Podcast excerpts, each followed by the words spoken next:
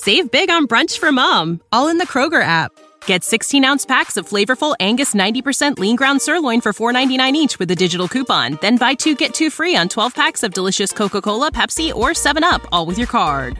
Shop these deals at your local Kroger today or tap the screen now to download the Kroger app to save big today. Kroger, fresh for everyone. Prices and product availability subject to change. Restrictions apply. See site for details.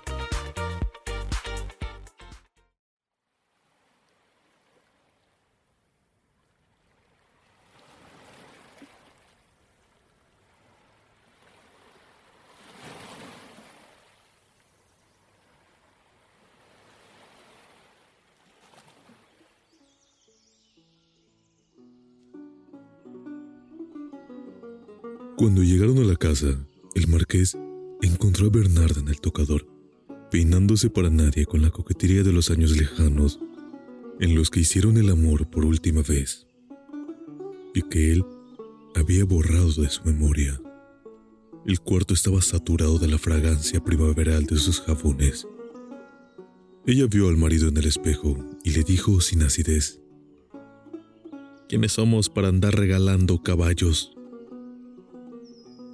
El marqués eludió, cogió de la cama revuelta la túnica de diario, se la tiró encima a Bernarda y le ordenó sin compasión. Vístase, que aquí está el médico. Dios me libre, dijo ella. No es para usted, aunque buena falta le hace, dijo él. Es para la niña. No le servirá de nada, dijo ella. O se muere o no se muere, no hay de otra. Pero la curiosidad pudo más, y ella preguntó, ¿Quién es? Abrenuncio, dijo el marqués. Fernanda se escandalizó. Prefería morirse como estaba, sola y desnuda, antes que poner su honra en manos de un judío agazapado. Había sido médico en casa de sus padres y lo habían repudiado porque propalaba del estado de los pacientes para magnificar sus diagnósticos. El marqués le enfrentó. Aunque usted no lo quiera y aunque yo lo quiera menos, usted es su madre, dijo. Es por ese derecho sagrado que le pido dar fe en el examen. Por mí hagan lo que se les dé la gana, dijo Bernarda. Ya estoy muerta. Al contrario de lo que podría esperarse, la niña se sometió sin remilgos a una exploración minuciosa de su cuerpo, con la curiosidad que hubiera observado un juguete de cuerda. Los médicos vemos con las manos, le dijo a renuncio. La niña, divertida, le sonrió por primera vez. Las evidencias de su buena salud estaban a la vista, pues a pesar de su aire desvalido tenía un cuerpo armonioso, cubierto de un vello dorado, casi invisible, y con los primeros retoños de una floración feliz. Tenía los dientes perfectos, los ojos clarividentes y los pies reposados, las manos sabias, y cada hebra de su cabello era el preludio de una larga vida. Contestó de buen ánimo y con mucho dominio el interrogatorio insidioso. Había que conocerla demasiado para descubrir que ninguna respuesta era verdad. Solo se puso tensa cuando el médico encontró la cicatriz ínfima en el tobillo la astucia de Brenuncio le salió adelante. ¿Te caíste? La niña afirmó sin pestañear. Del columpio.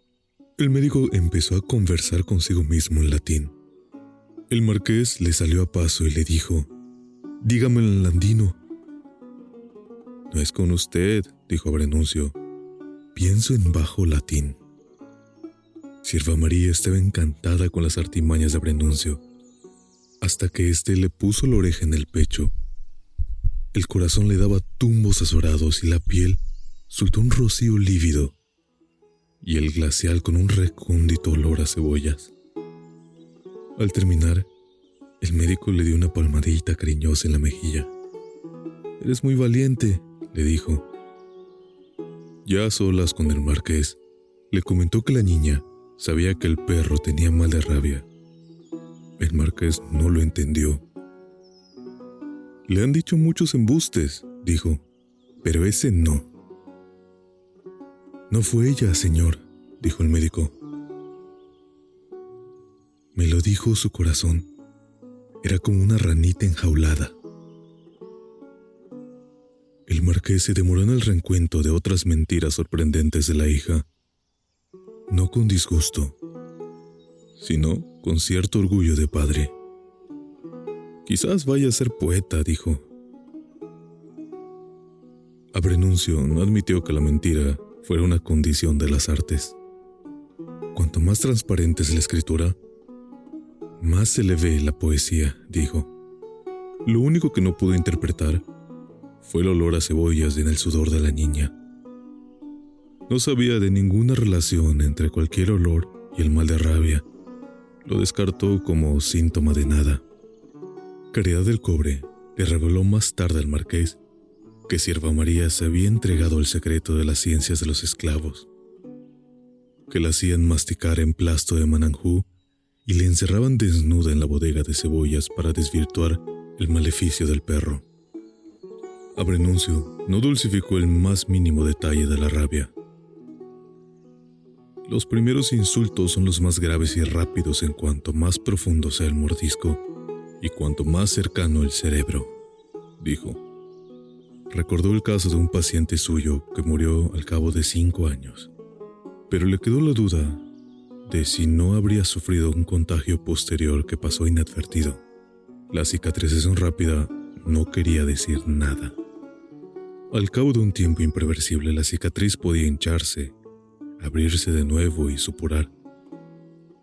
La agonía llegaba a ser tan espantosa que era mejor la muerte. Lo único lícito que podía hacerse entonces era apelar al Hospital del Amor de Dios, donde tenían senegaleses diestros en el manejo de herejes y energúmenos enfurecidos.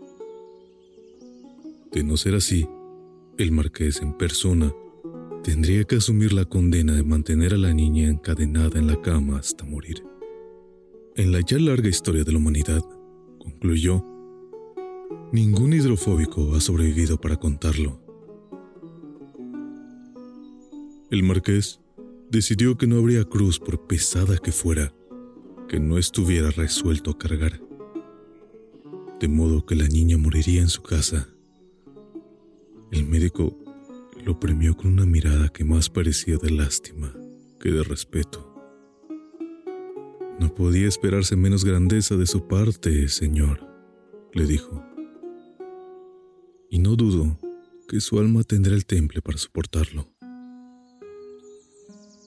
Insistió una vez más en el pronóstico que no era alarmante. La herida estaba lejos del área de mayor riesgo y nadie recordaba que hubiera sangrado. Lo más probable era que Sierva María no contrajera la rabia.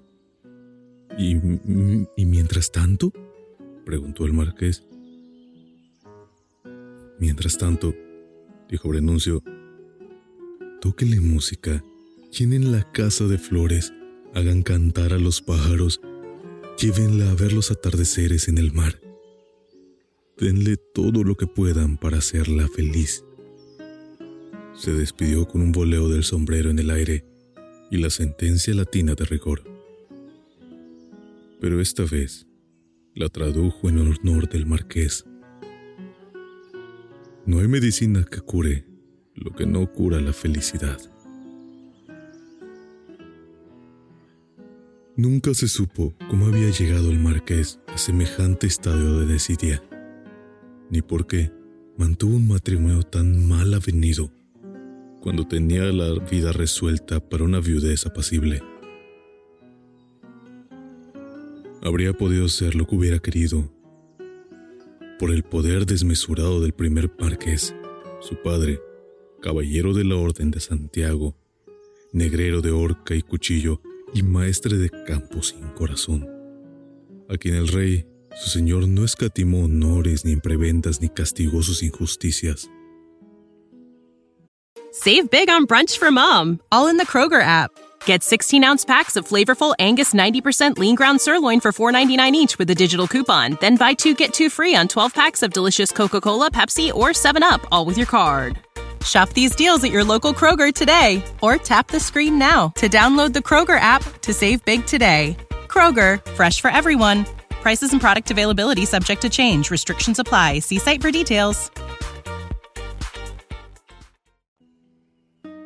Ignacio, el heredero único, no daba señales de nada.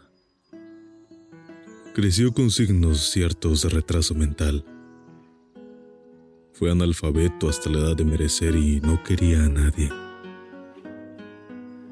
El primer síntoma de vida que se le conoció a los 20 años fue que estaba de amores y en posición de casarse con una de las reclusas de la divina pastora, cuyos cantos y gritos arrollaron su infancia.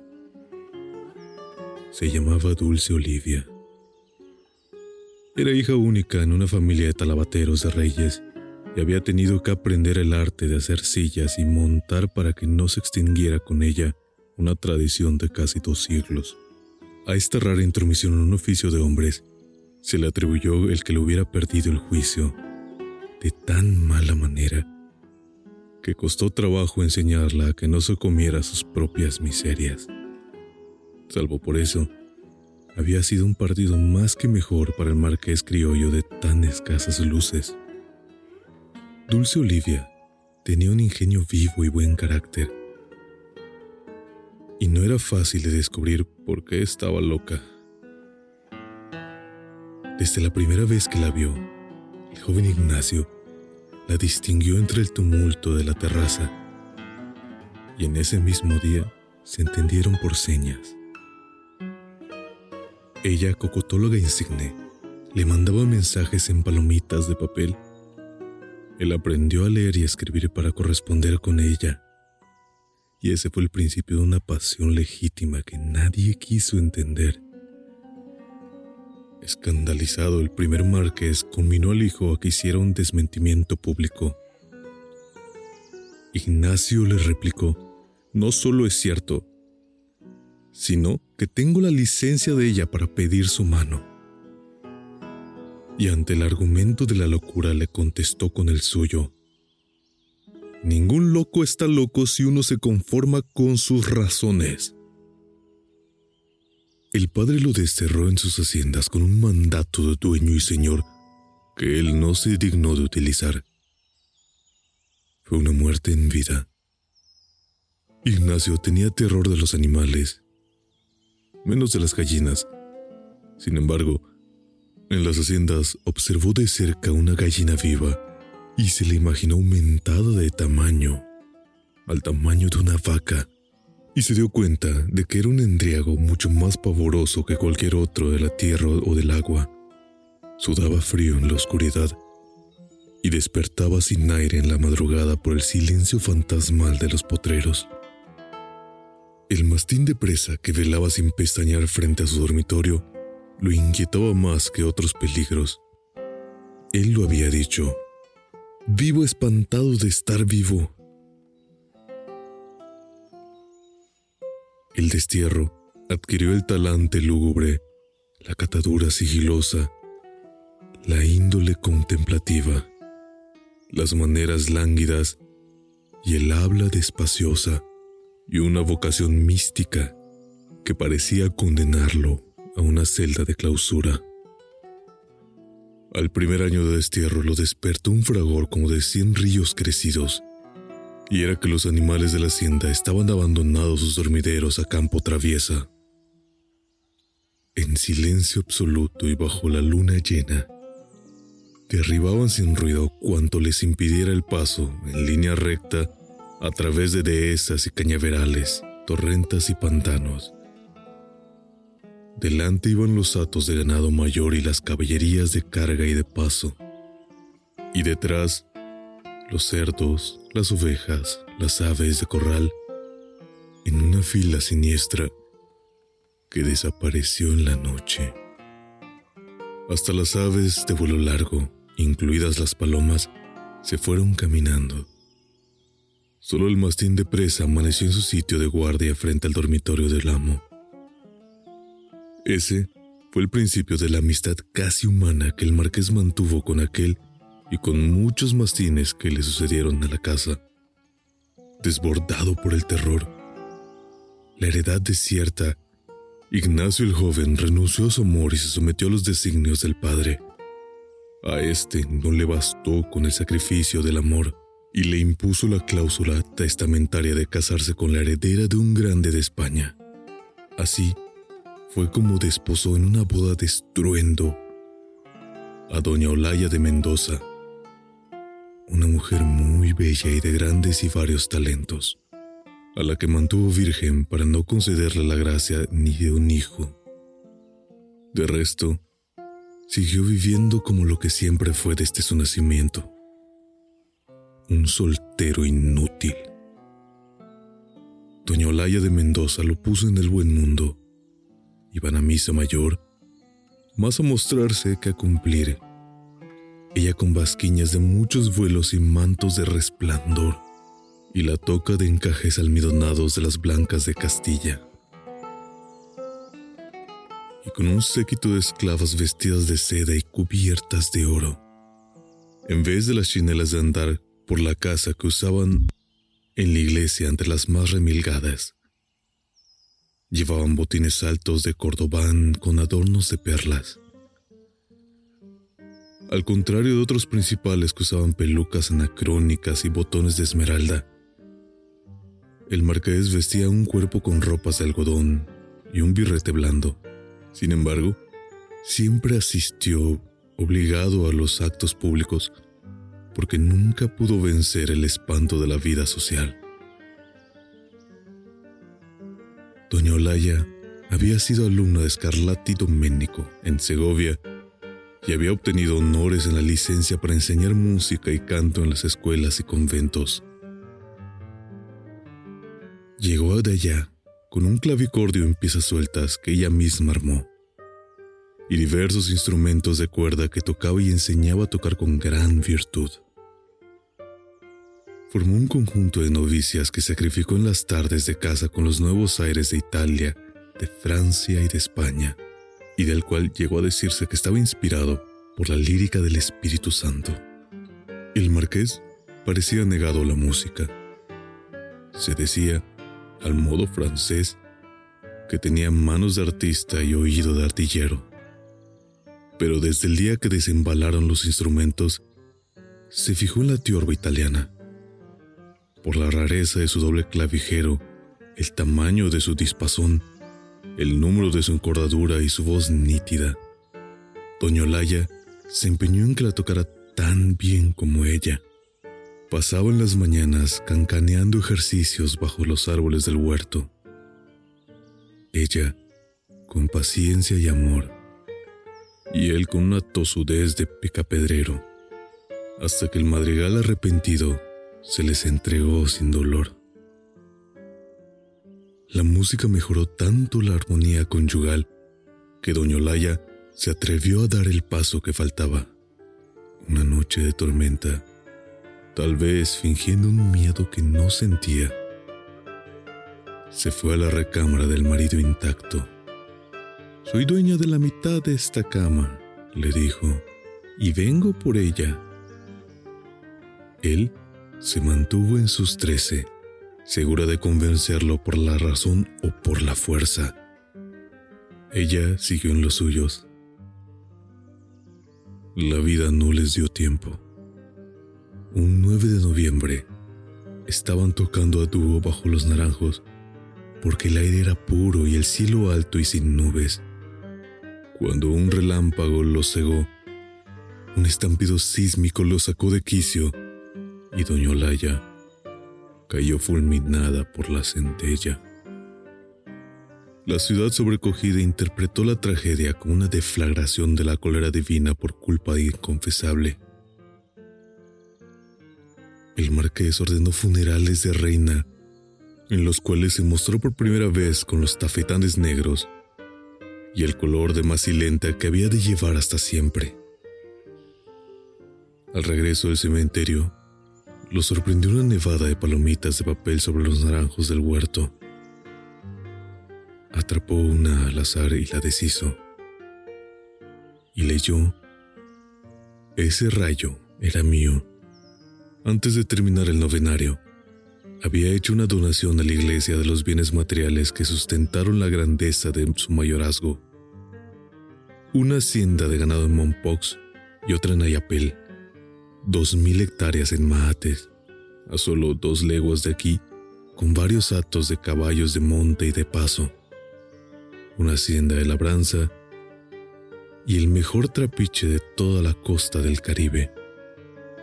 Sin embargo, la leyenda de su fortuna se fundaba en un latifundio inmenso y ocioso, cuyos linderos imaginarios se perdían en la memoria más allá de los pantanos de la guaripa y los bajos de la pureza, hasta los manglares de Urabá. Lo único que conservó fue la mansión señoral con el patio de servidumbre reducido al mínimo, el trapiche de mates.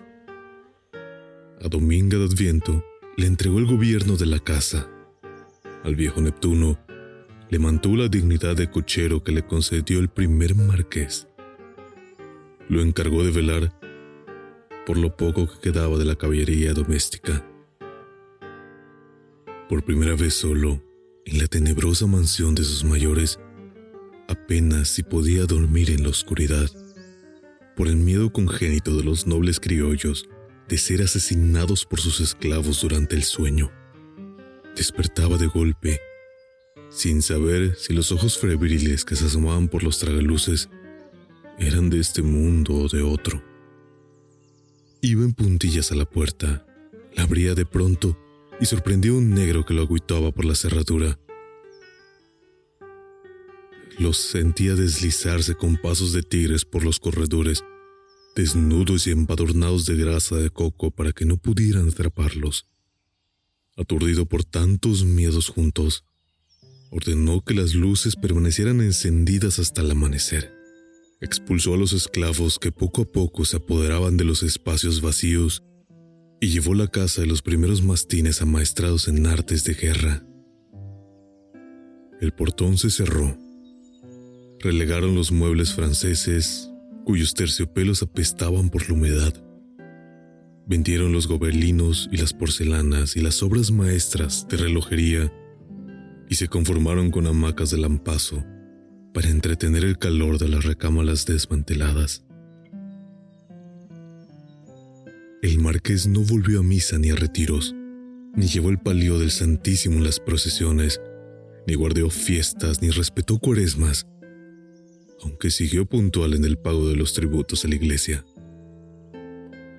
Se refugió en la hamaca y a veces en el dormitorio por los sopores de agosto, y casi siempre para la siesta bajo los naranjos del huerto. Las locas le tiraban sobras de cocina y le gritaban obscenidades tiernas. Pero cuando el gobierno le ofreció el favor de mudar el manicomio, se puso por gratitud con ellas vencida por los desastres del pretendido. Dulce Olivia se consoló con la añoranza de lo que no fue. Se escapaba de la divina pastora por los portillos del huerto cada vez que podía. Amansó e hizo suyo hasta los mastines de presa con cebos de buen amor. Dedicaba sus horas de sueño a cuidar la casa que nunca tuvo a barrerla con escobas de albahaca para la buena suerte y a colgar ristas de ajo en los dormitorios para espantar a los mosquitos. Dominga de Adviento, cuya mano derecha no dejaba nada al azar, murió sin descubrir por qué los corredores amanecían más limpios de cómo anochecían. Las cosas que ordenaba de un modo amanecían de otro antes de cumplir un año de viudo, el marqués sorprendió por primera vez a Olivia fregando los trastos de la cocina, que le parecían mal tenidos por las esclavas. No creí que te atrevieras a tanto, le dijo, porque sigues siendo el pobre diablo de siempre, le contestó ella. Así se reanudó una amistad prohibida que por lo menos una vez se pareció al amor. Hablaban hasta el amanecer sin ilusiones ni despecho, como un viejo matrimonio condenado a la rutina. Creían ser felices y tal vez lo eran, hasta que uno de los dos decía una palabra de más o daba un paso de menos, y la noche se pudría en un pleito de vándalos que desmoralizaba a los mastines. Todo volvía entonces al principio, y Dulce Olivia desaparecía de la casa por un largo tiempo.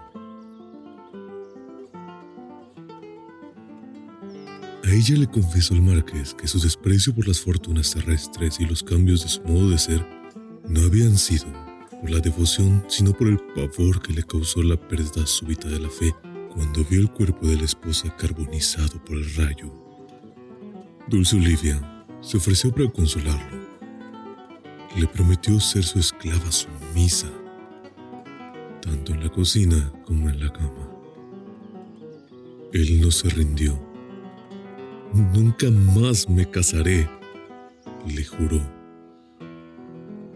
Antes de un año, sin embargo, se había casado a escondidas con Bernarda Cabrera, la hija de un antiguo capataz de su padre, venido a más en el comercio de ultramarinos. Se habían conocido cuando éste la encargó de llevar a la casa los arenques de la salmuera y las aceitunas negras que eran la debilidad de doña Olaya. Y cuando ella murió, siguió llevándolas al marqués. Una tarde en que Bernarda lo encontró en la hamaca del huerto, le leyó el destino escrito a flor de piel en su mano izquierda. El marqués impresionó tanto con sus aciertos que siguió llamándola a la hora de la siesta, aunque no tuviera nada que comprar. Pero pasaron dos meses sin que él tomara la iniciativa de nada. Así que ella lo hizo por él. Lo acaballó en la hamaca por asalto, lo amordazó con las faldas de la chilaba que él llevaba puesta hasta dejarlo exhausto. Lo revivió con un ardor y una sabiduría que él no habría imaginado en los placeres desmirreados de sus amores solitarios, y lo despojó sin gloria de su virginidad. Él había cumplido 52 años y ella 23 pero la diferencia de edades era la menos perniciosa. Siguieron haciendo el amor en la siesta, deprisa y sin corazón. A la sombra evangélica de los naranjos, las locas los alentaban con canciones procaces de las terrazas y celebraban sus triunfos con aplausos de estadio. Antes del que el marqués tomara conciencia de los riesgos que lo acechaban, Bernarda lo sacó del estupor con la novedad de que estaba encinta de dos meses. Le recordó que no era negra, sino hija de indio landino y blanca de Castilla, de modo que la única aguja para surcir la honra era el matrimonio formal. Él le dio largas hasta que el padre de ella llamó al portón a la hora de la siesta, con un arcabuz arcaico en bandolera. Era de verba lenta y adebanes suaves. Y le entregó el arma al marqués sin mirarlo a la cara. ¿Sabe qué es esto, señor marqués? le preguntó.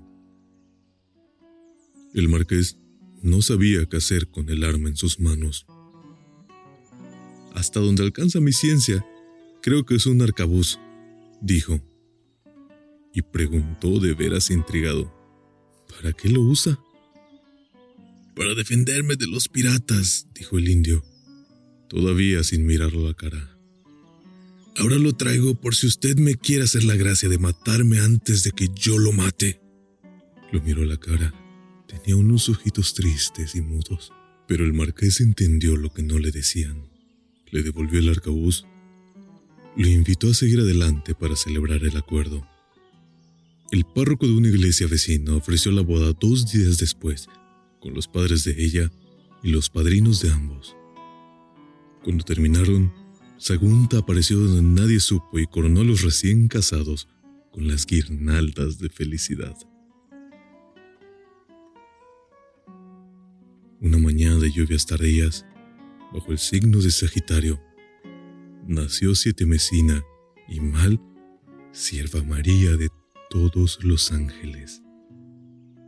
Parecía un renacuajo descolorido y el cordón umbilical enrollado en el cuello que estaba a punto de estrangularla. Es hembra, dijo la comadrona, pero no vivirá. Fue entonces cuando Dominga de Adviento prometió a sus santos que si le concedían la gracia de vivir, la niña no se cortaría el cabello hasta la noche de bodas. Ni bien lo había prometido, cuando la niña rompió a llorar. Dominga de Adviento, jubilosa, cantó, Será santa. El marqués, que la conoció ya lavada y vestida, fue menos clarividente. Será puta, dijo, si Dios le da vida y salud. La niña, hija de noble y plebeya, tuvo una infancia expósita. La madre la odió desde el momento que la amamantó por primera vez y por única vez. Se negó a tenerla con ella por temor de matarla. Dominga de Adviento la amamantó, la bautizó en Cristo y la consagró a Olokun, una deidad yoruba de sexo incierto cuyo rostro se presume tan temible que solo se deja ver en sueños, y siempre con una máscara. Traspuesta en el patio de los esclavos, Sierva María aprendió a bailar desde antes de hablar, aprendió lenguas africanas al mismo tiempo, a beber sangre de gallo en ayunas y a deslizarse entre los cristianos sin ser vista ni sentida, como un ser inmaterial. Dominga de Adviento la circundó de una corte jubilosa de esclavas negras, criadas, mestizas, manderas indias, que la bañaban con aguas propicias, la purificaban con la verbena de Yemayá y le cuidaban como un rusal la rauda cabellera que a los cinco años le daba la cintura. Las esclavas le habían ido colgando los collares de distintos dioses hasta el número 16. Bernarda, agarrado ya con mano firme el poder de la casa, mientras el marqués vegetaba en el huerto. Su primer empeño fue establecer la fortuna repartida por el marido. Escudada en los poderes del primer marqués, este en su tiempo había obtenido licencias para vender 5.000 esclavos en ocho años, con el compromiso de importar al mismo tiempo dos barriles de harina por cada esclavo. Con sus trápalas maestras y la venalidad de los andueros, vendió la harina pactada, pero también de contrabando vendió 3.000 esclavos más, lo cual lo convirtió en el tarante individual más afortunado del siglo. Fue Bernarda a quien se le ocurrió que el buen negocio no eran los esclavos, sino la harina. Aunque el negocio grande en realidad era su increíble poder de persuasión.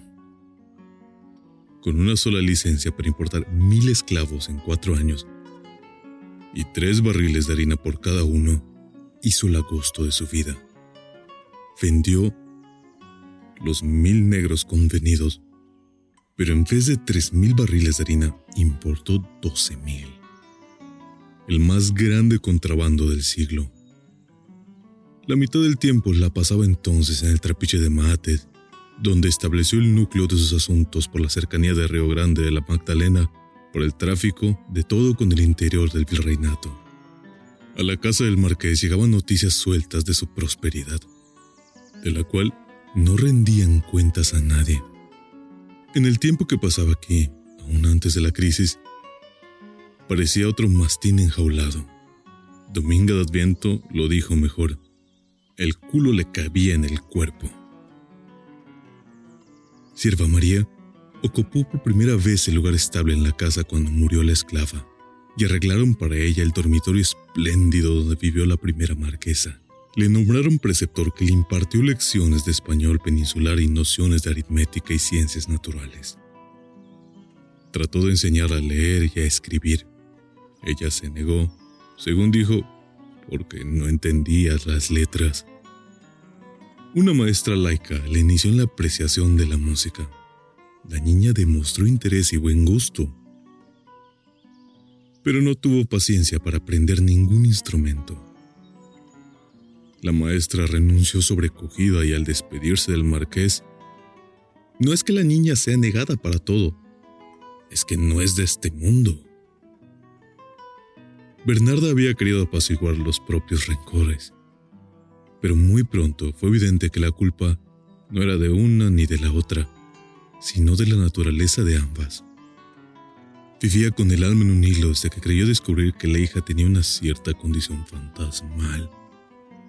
Temblaba solo de pensar en el instante que miraba hacia atrás y encontraba con los ojos inescrutables de la criatura lánguida, de los tules vaporosos y la cabellera silvestre que ya le daba a las curvas. Niña, le gritaba, te prohíbo que me mires así. Cuando más concentrada estaba en sus negocios, sentía en la nuca el aliento silbante de serpiente en el acecho. Daba un salto de pavor. Niña, le gritaba, haz ruido antes de entrar. Ella lamentaba el susto con una retalía en lengua yoruba. De noche era peor, porque Bernarda despertaba de golpe con la sensación de que alguien la había tocado y que era la niña estaba a los pies de la cama mirándola al dormir. Fue inútil el intento de la esquila con el puño, porque el sigilo de Sierva María le impedía que sonara. Lo único que esa criatura tiene de blanca es el color, decía la madre.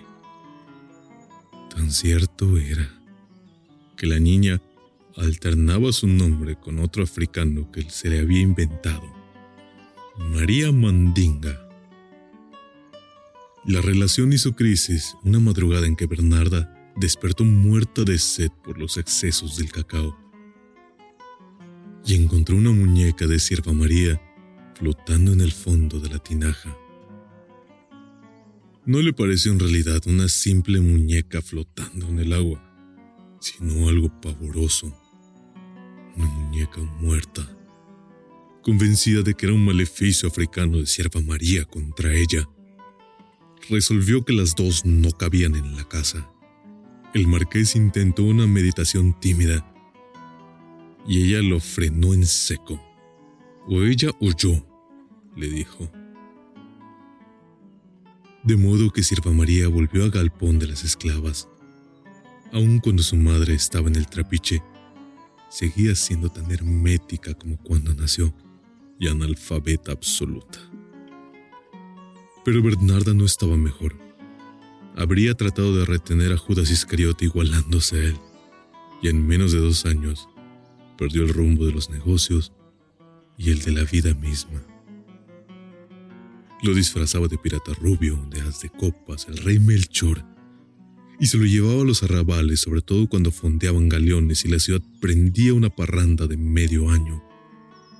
Se improvisaban las tabernas y burdeles en los extramuros para los comerciantes que venían de Lima, de Portobelo, de La Habana, de Veracruz, y la rebatiña de los géneros, y las mercancías de todo el mundo descubierto. Una noche, muerto de borrachera en una cantina de galeotes, Judas se le acercó a Bernarda con gran misterio. Abre la boca y cierra los ojos le dijo. Ella lo hizo, y él puso en la lengua una tableta de chocolate mágico de Oaxaca. Bernarda lo reconoció y lo escupió, pues desde niña tenía una aversión especial contra el cacao. Judas la convenció que era una materia sagrada que alegraba la vida, aumentaba la fuerza física, levantaba el ánimo y fortalecía el sexo. Bernarda soltó una risa explosiva. Si eso fuera así, dijo, las monjitas de Santa Clara serían toros de Lidia. Estaba ya acogida por la miel fermentada que consumía con sus amigas de la escuela desde antes de casarse, y siguió consumiéndola no solo por la boca, sino por los cinco sentidos en el aire caliente del trapiche. Con Judas aprendió a mascar tabaco, hojas de coca revueltas con cenizas de yarumo, como los indios de la Sierra Nevada. Probó en las tabernas el cannabis de India, la tremina de Chipre y el peyote real de 14. Por lo menos una vez el opio de la Nao de China por los traficantes filipinos. Sin embargo, no fue sorda la proclama de Judas a favor del cacao. De regreso de todos los demás, reconoció sus virtudes y lo prefirió ante todo. Judas se volvió ladrón, proxeneta, sodomita ocasional y todo por vicio, pues nada le faltaba. Una mala noche delante de Bernarda, se enfrentó a manos limpias, tres galeotes de la flota, por un pleito de barajas, y lo mataron a silletazos. Bernarda se refugió en el trapiche. La casa quedó al garete y si no naufragó desde entonces, fue por la mano maestra de Dominga de Adviento que terminó de formar a Sierva María como lo quisieron sus dioses. El marqués se había enterado apenas del derrumbe de la esposa. Del trapiche llegaban las voces de que vivía en estado de delirio, que hablaba sola, que cogía a los esclavos mejor servidos para compartirlos en sus noches romanas con sus antiguas compañeras de la escuela. La fortuna venida por agua, por agua se le iba, y estaba en merced de los pellejos de miel y los costales de cacao que mantenía escondidos por aquí y por allá, para no perder el tiempo cuando la acosaban las ansias. Lo único seguro que le quedaba entonces eran dos múcuras repletas de doblones de cien y de a cuatro, en oro puro, que en tiempos de vacas gordas había enterrado debajo de la cama. Era tanto su deterioro que ni el marido la reconoció cuando volvió de Maates por última vez. Al cabo de tres años continuos, poco antes de que el perro mordiera a Sierva María. A mediados de marzo, a mediados de marzo, los riesgos del mal de rabia parecían conjurados. El marqués, agradecido por su suerte, se propuso enmendar el pasado y conquistar el corazón de la hija con la receta de felicidad aconsejada por Abrenuncio. Le consagró todo su tiempo. Trató de aprender a peinarla, a tejerla la trenza, trató de enseñarla a ser blanca de ley, de restaurar para ella sus sueños fallidos de noble criollo, de quitarle el gusto del escabeche de iguana y el guiso de armadillo.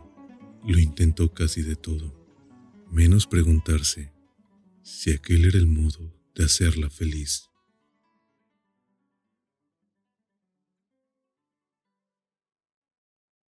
Support for this podcast and the following message come from Corient Corient provides wealth management services centered around you. They focus on exceeding your expectations and simplifying your life. Corient has been helping high achievers just like you enjoy their lives more fully, preserve their wealth, and provide for the people, causes, and communities they care about. As one of the largest integrated fee only registered investment advisors in the U.S., Corient has deeply experienced teams in 23 strategic locations. Corient has extensive knowledge spanning the full spectrum of planning investing, lending, and money management disciplines. Leverage Corient's exclusive network of experts to craft custom solutions designed to help you reach your financial goals, no matter how complex they may be. Real wealth requires real solutions. For more information, connect with a wealth advisor today at corient.com. That's C O R I E N T.com. Corient.com.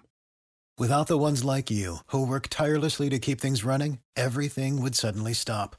Hospitals, factories, schools, and power plants, they all depend on you. No matter the weather, emergency, or time of day, you're the ones who get it done. At Granger, we're here for you with professional grade industrial supplies. Count on real time product availability and fast delivery. Call clickgranger.com or just stop by. Granger for the ones who get it done.